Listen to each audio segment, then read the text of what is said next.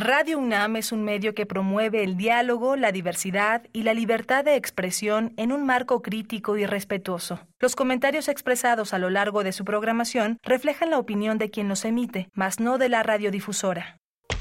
La actualidad. La actualidad. La actualidad. La actualidad demanda cuidar nuestra salud. Estar informados es nuestra mejor herramienta.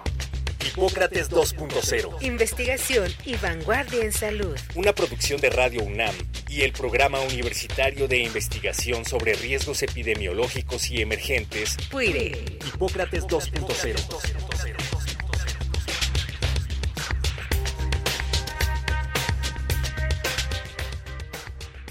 Hola, ¿qué tal? Bienvenidos a Hipócrates 2.0. Yo soy Mauricio Rodríguez, como cada semana los saludo con muchísimo gusto.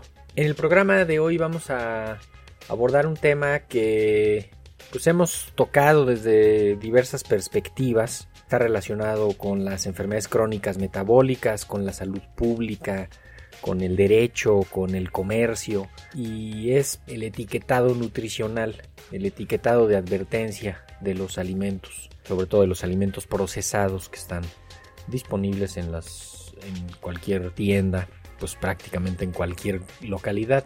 Eh, hace algunos días se publicó el libro eh, Derecho, Comercio y Etiquetado Nutricional, Reflexiones y Experiencias desde América Latina, que es un esfuerzo académico coordinado por Diana Guarnizo Peralta, René Urueña Hernández y Juan Martín Carballo, que aborda estos problemas, estos temas desde una perspectiva latinoamericana. Y precisamente vamos a platicar sobre lo que escribió el grupo de investigadores mexicanos respecto a las experiencias y lecciones aprendidas de la implementación del etiquetado frontal de advertencia en México. Eh, este es un grupo muy vasto en el que hay muchos investigadores de diversas instituciones, entre ellas el Instituto Nacional de Salud Pública. De hecho, hemos platicado aquí de este tema con algunos investigadores del Instituto Nacional de Salud Pública. También el poder del consumidor tiene muchas, eh, pues, muchos eh, documentos y ha generado mucha evidencia e información al respecto. Y eh, invitamos a una de las coautoras de este capítulo a que platiquemos sobre lo que escribieron y pues el contexto de lo que viene en el, en el libro. Así que, pues vamos a platicar con Alejandra Contreras Manzano, pero escuchamos primero su síntesis curricular y después ya iniciamos la conversación. Alejandra Contreras Manzano es nutrióloga del Instituto Politécnico Nacional y doctora en Ciencias en Salud Poblacional en la Escuela de Salud Pública de México del Instituto Nacional de Salud Pública. Fue becaria Fulbright en la Universidad de Harvard y colaboró en el grupo de expertos que llevó a cabo la modificación de la norma oficial mexicana 51 sobre etiquetado de advertencia de alimentos y bebidas. Es miembro nivel 1 del Sistema Nacional de Investigadores y profesora de la Universidad Anáhuac y de la Escuela de Salud Pública de México. Actualmente es investigadora por México del CONACIT y colaboradora en la Asociación Civil El Poder del Consumidor. Síguela en X, se encuentra como arroba NUT Ale Contreras. Pues lo primero, Alejandra, darte la bienvenida. Muchísimas gracias por aceptar la invitación a estar acá en Hipócrates 2.0 con este tema que ya, ya hemos platicado en otras ocasiones, pero pues vamos a desarrollarlo ahora contigo. Bienvenida Alejandra. Gracias Mauricio, mucho gusto estar aquí en tu programa. Oye, lo del etiquetado frontal de pronto se muchos lo ven así como que es una ocurrencia de algunos que, que van empezando o de alguien que llega y quiere moverle, pero Siempre insisto en que es un proceso que lleva muchos años, que ha involucrado a muchos sectores, a muchos investigadores, entre ellos tú, eh, y un grupo además muy destacado de investigadores mexicanos. ¿Por qué no nos cuentas desde cuándo se comenzó a buscar este esfuerzo del, etiquetado frontal de los alimentos acá en México? Bueno, el etiquetado frontal es una norma oficial mexicana que no es nueva, tiene ya eh, muchos años la primera vez que eh, vimos ya etiquetados frontales de manera obligatoria fue con la norma 051 del 2014.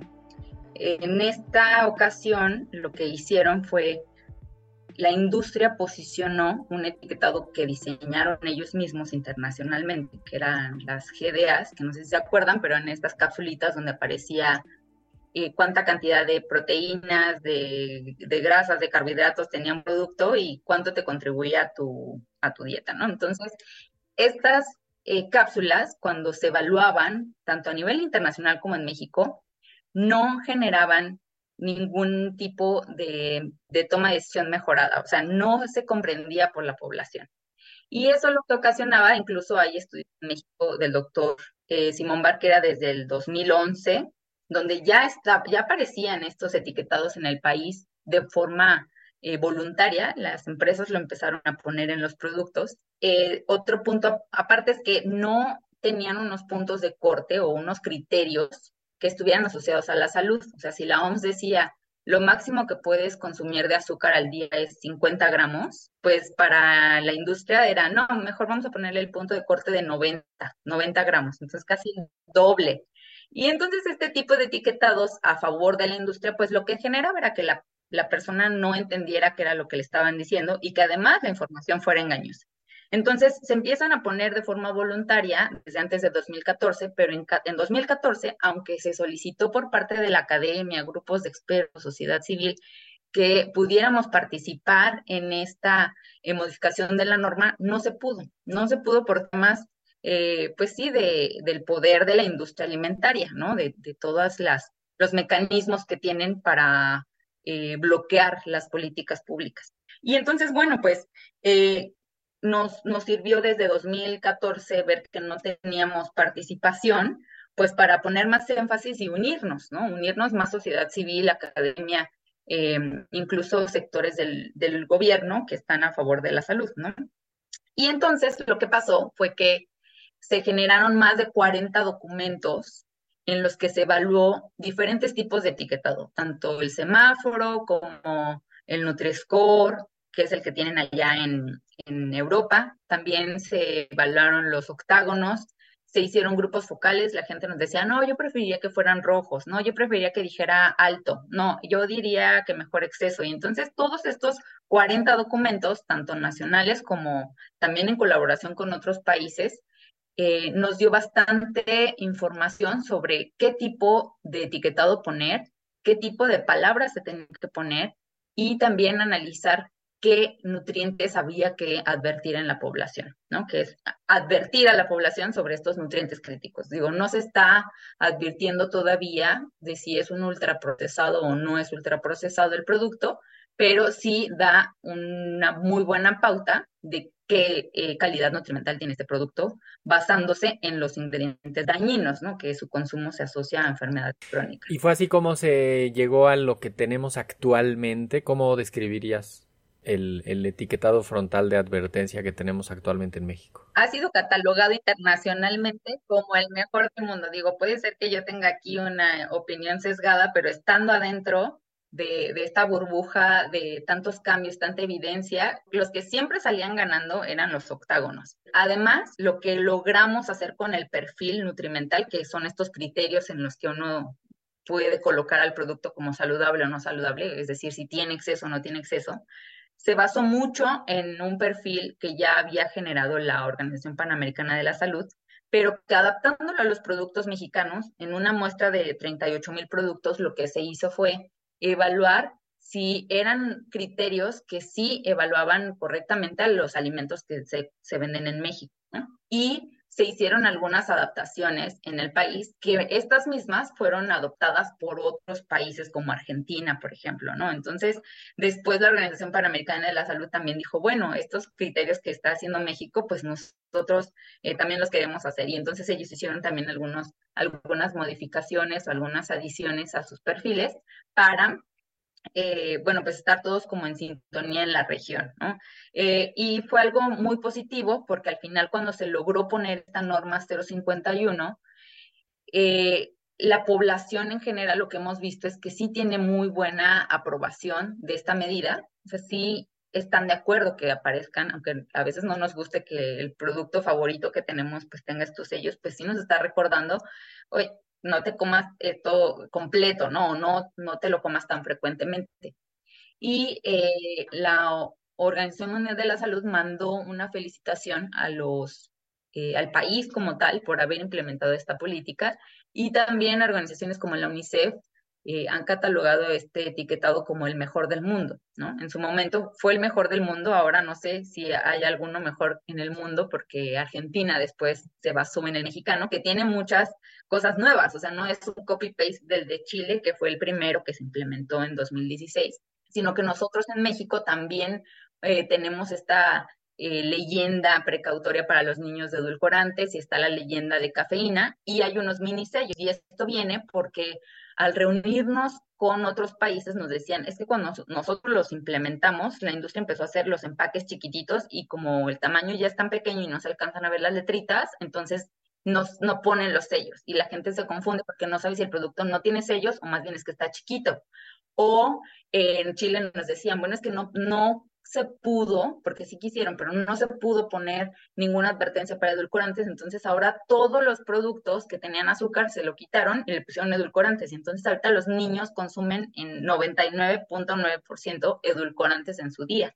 Entonces estas experiencias que nos compartían otros países, eh, Uruguay, por ejemplo, dijo, a nosotros nos sirve más decir la palabra exceso porque alto puede no ser una cualidad negativa, ¿no? Alto en vitaminas, alto en calorías. Pues la gente puede decir, bueno, alto en calorías me va a dar energía, ¿no? Pero no, si tú dices exceso, ya es muy claro. Entonces, todas estas diferentes eh, experiencias que nos compartieron en un, especialmente en un taller de Latinoamérica, con expertos en etiquetado, pues fue que en México, eh, utilizando la evidencia que ya teníamos en la población, más las experiencias regionales, pues fue que que se hizo el anteproyecto de esta norma 051, que fue la que entró a, la mesa de discusión con todos los actores. Y que tiene estos, todas, todas estas advertencias, advierte que hay exceso de calorías, exceso de azúcares, exceso de grasas saturadas, exceso de grasas trans, exceso de sodio y luego si tiene edulcorantes, si tiene cafeína, eh, nos estabas contando el proceso de cómo se juntaron los académicos, incluso la industria. Yo creo que esto también no estuvo, eh, o sea, no se quedó fuera, pues prácticamente ningún sector, ¿no? A la hora de, hacer esto. ¿Cuáles fueron los principales obstáculos que encontraron? Pues el primer obstáculo es que en México los procesos eh, para poder generar una norma, siguiendo la ley de normas, es que todos los actores deben estar involucrados.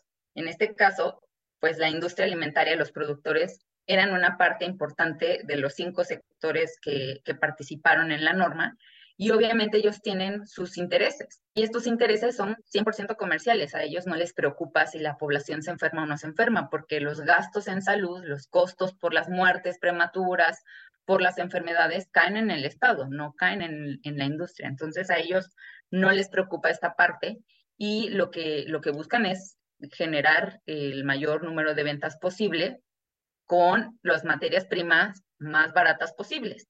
Eh, y es por eso que invierten tanto en la publicidad, que invierten tanto en el diseño llamativo de sus, empaques, por el diseño eh, cuasi adictivo de sus productos.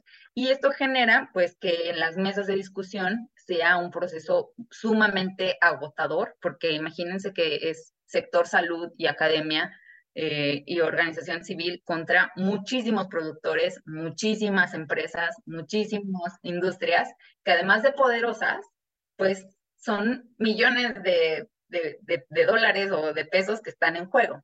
Y eh, bueno, pues sí, van agotando todos los recursos que van teniendo y la industria pues eh, ponía muchas trabas para que se pudiera aprobar esta norma, ¿no? Decían ellos, no, pues es que este etiquetado no sirve.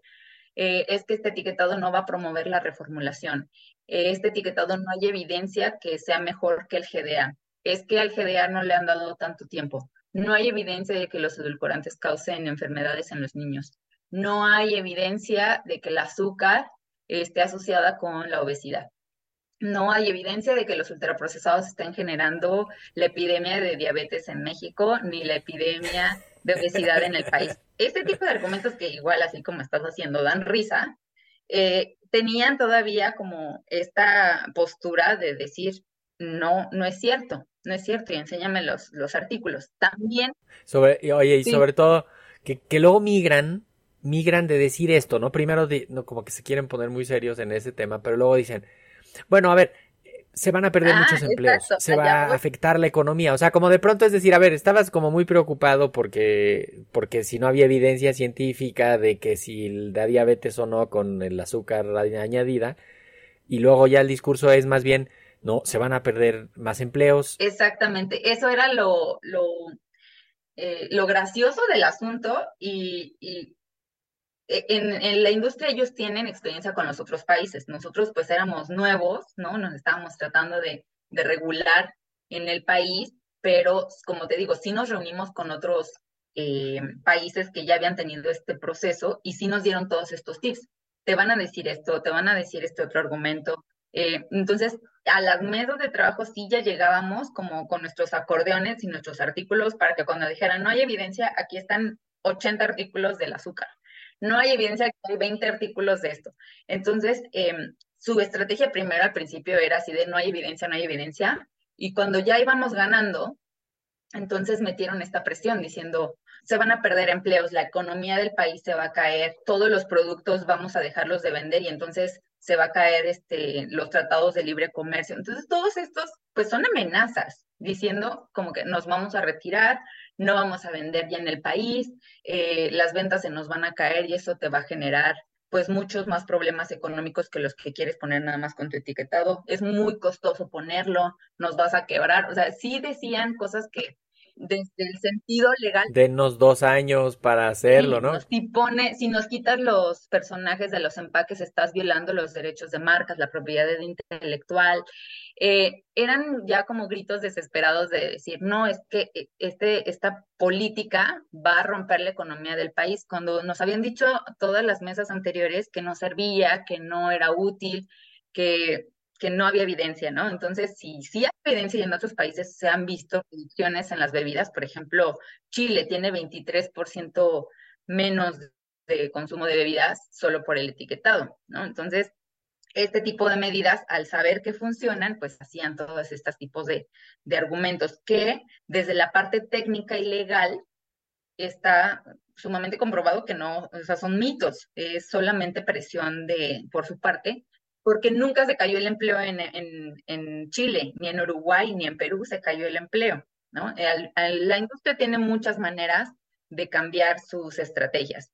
La primera de ellas es la reformulación, ¿no? Entonces, si tú reformulas tus productos y haces un producto de mejor calidad, puede ser que te cueste un poco más, pero de todas maneras los vas a vender, de todas maneras vas a tener ganancias. La gente va a seguir comiendo. Y lo que están también haciendo es, es el rediseño de las etiquetas. Por ejemplo, todos los productos que son redondos, que vienen como en un cilindro, las latas, los frascos, tal, lo que están haciendo es que ponen prácticamente la misma etiqueta en el derecho y en el reverso, y entonces la acomodan en el anaquel, ponen el etiquetado frontal de advertencia en uno de los dos lados, que dicen que ese es el frontal, y lo ponen al revés, lo ponen con las etiquetas de advertencia hacia atrás en el anaquel, que entiendo que eso está violando una de las indicaciones porque es etiquetado frontal.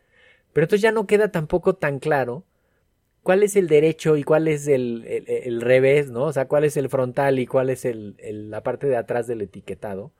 Y te fijas en muchos productos que, pues que ahora eso, están, lo que está pasando es que los, les están rediseñando la etiqueta y se ve la etiqueta por atrás con los sellos, pero por adelante sin los sellos y hasta que no la echas en el carrito, si te fijas, pues traerá los sellos, pero si no, no. Y ese son estrategias de marketing y de merchandising. Eh, eh, ¿Se acuerdan que decíamos, bueno, Perú nos pasó este tip, eh, Chile nos pasó este otro tip, Uruguay nos pasó, este, bueno, nosotros como México nunca habíamos visto que hicieran esto en los países y no lo pusimos en la norma como tal, no puedes poner una cara secundaria parecida a la frontal, o sea, no, no se puso en la norma. Entonces, la forma es que la frontal va a traer la declaración, el contenido neto, la marca, el nombre del producto, y la posterior no trae uno de esos componentes, no trae declaración nutrimental, no trae contenido neto, pero se parece a la parte frontal. La hacen idéntica. Así lo hicieron y, y sí,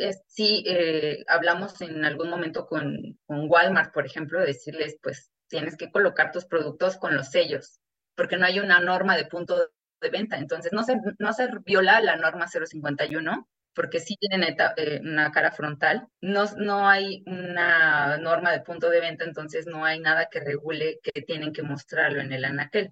Eh, y entonces, pues lo que nos dijo esta, esta cadena de supermercados fue, eh, bueno, pues es que quienes colocan los productos son los empleados de esa marca. Entonces ves a, las, a los refrescos como los giran para que no aparezcan las... Y los esconden. También tienen otras estrategias, ponen regalitos, ¿no? Te ponen un regalito que es un pan o es una botella de agua o es un topper o es una lonchera, lo que sea, que le está, y lo ponen justo donde está el sello. Entonces, e, esta, estos discursos de no sirve, no sirve, y aunque la gente a veces no lo quiera utilizar, es natural pensar, no, pues si yo no lo uso, no sirve. Pero de acuerdo a los estudios que hemos evaluado, eh, sobre todo como dijiste, los papás los mamás son las, los que más utilizan el etiquetado frontal. Su aprobación por esta medida es el 85%.